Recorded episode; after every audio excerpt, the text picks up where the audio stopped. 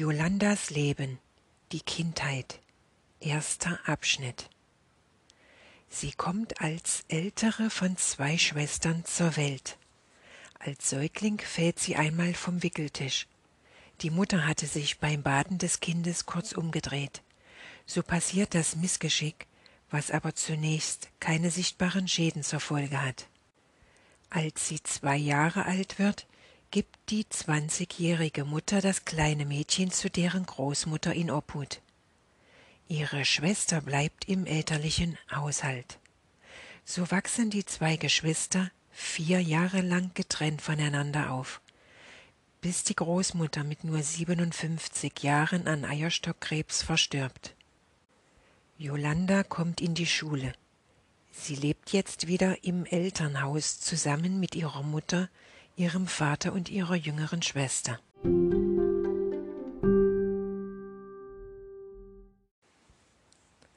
Vom Start an ist Jolanda in der Schule sehr ehrgeizig. Ihr Ziel ist immer, an der Leistungsspitze des Jahrgangs zu sein. Dafür macht sie viel. Sie strengt sich an.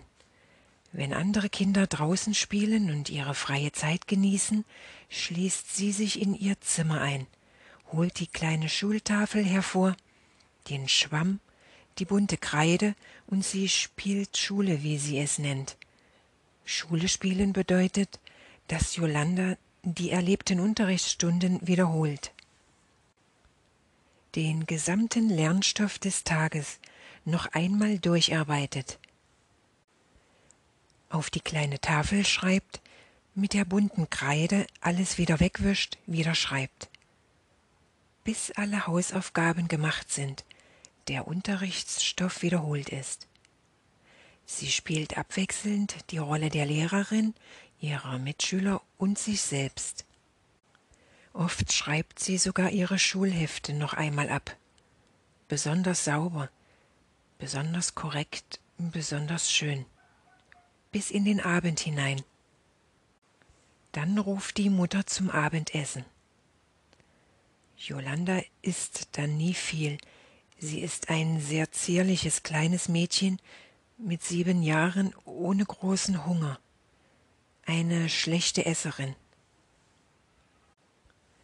Sie leidet schon im Kindesalter unter schweren Verdauungsproblemen.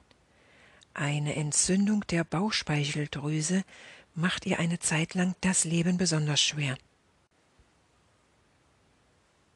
Der Schularzt diagnostiziert eine Unterernährung und überweist sie in eine Kinderklinik für Essstörungssymptomatiken. Essen unter Kontrolle. Sie soll ein paar Kilos an Gewicht zulegen. Der sechswöchige Aufenthalt im Zentrum für Kindergesundheit traumatisiert das achtjährige Mädchen.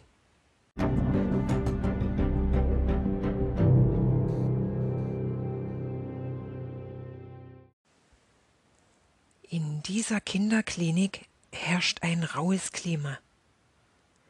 Gleich am Tor zum Eingang prangt ein riesiges Schild.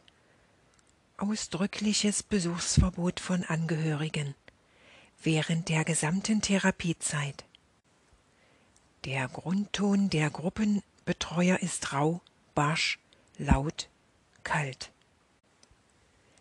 Die meisten der Kinder im Alter zwischen fünf und zwölf Jahren sollen hier richtig essen lernen. Dazu ruft sie eine schrille Klingel dreimal am Tag in einen trostlosen Speiseraum. Kahle Wände, es ist immer dunkel, nur manchmal wird eine grell leuchtende Standlampe angeschaltet, die unangenehmes Licht in den Raum flutet. Immer dann, wenn es ein paar der Kinder wieder nicht geschafft haben, ihre Teller leer zu essen. Dann müssen die anderen Kinder den Speisesaal verlassen. Es bleiben die Bummelanten zurück, wie sie von den lieblosen Betreuern abwertend betitelt werden.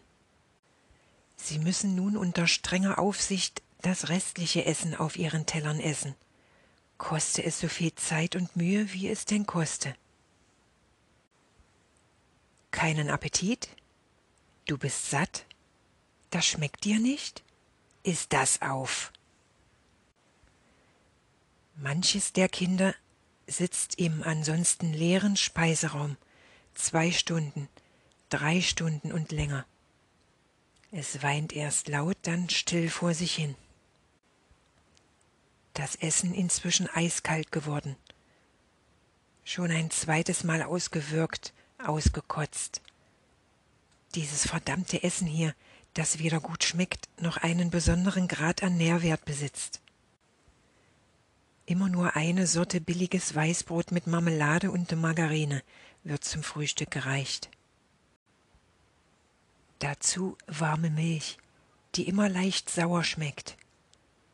Da hilft es, wenn man sich zwei große Löffel weißen Zucker reinrührt, brüllt einer der Betreuer demjenigen ins Gesicht, der seine Mimik vorzieht, einfach aus aufsteigendem Ekel, weil der Geschmack dieser Milch einfach grässlich ist. Jolanda muss eines Tages mit ansehen, wie ein Geschwisterpaar im Speiseraum zurückbleibt. Ein zarter Junge und seine kleine Schwester. Beiden schiebt der Betreuer zwei Löffel über den Tisch. Sie werden genötigt, unter Aufsicht ihr gerade ausgewirktes Essen noch einmal zu essen. Es herrscht das Prinzip Angst. Jedes Kind hier fürchtet sich davor, noch länger bleiben zu müssen. Der Aufenthalt wird vom Arzt verlängert. Wenn nicht das vorgeschriebene Zusatzgewicht erreicht wird. Auf diese Tatsache weist ein speckiges Schild gleich am Eingang zum Speisesaal ausdrücklich hin.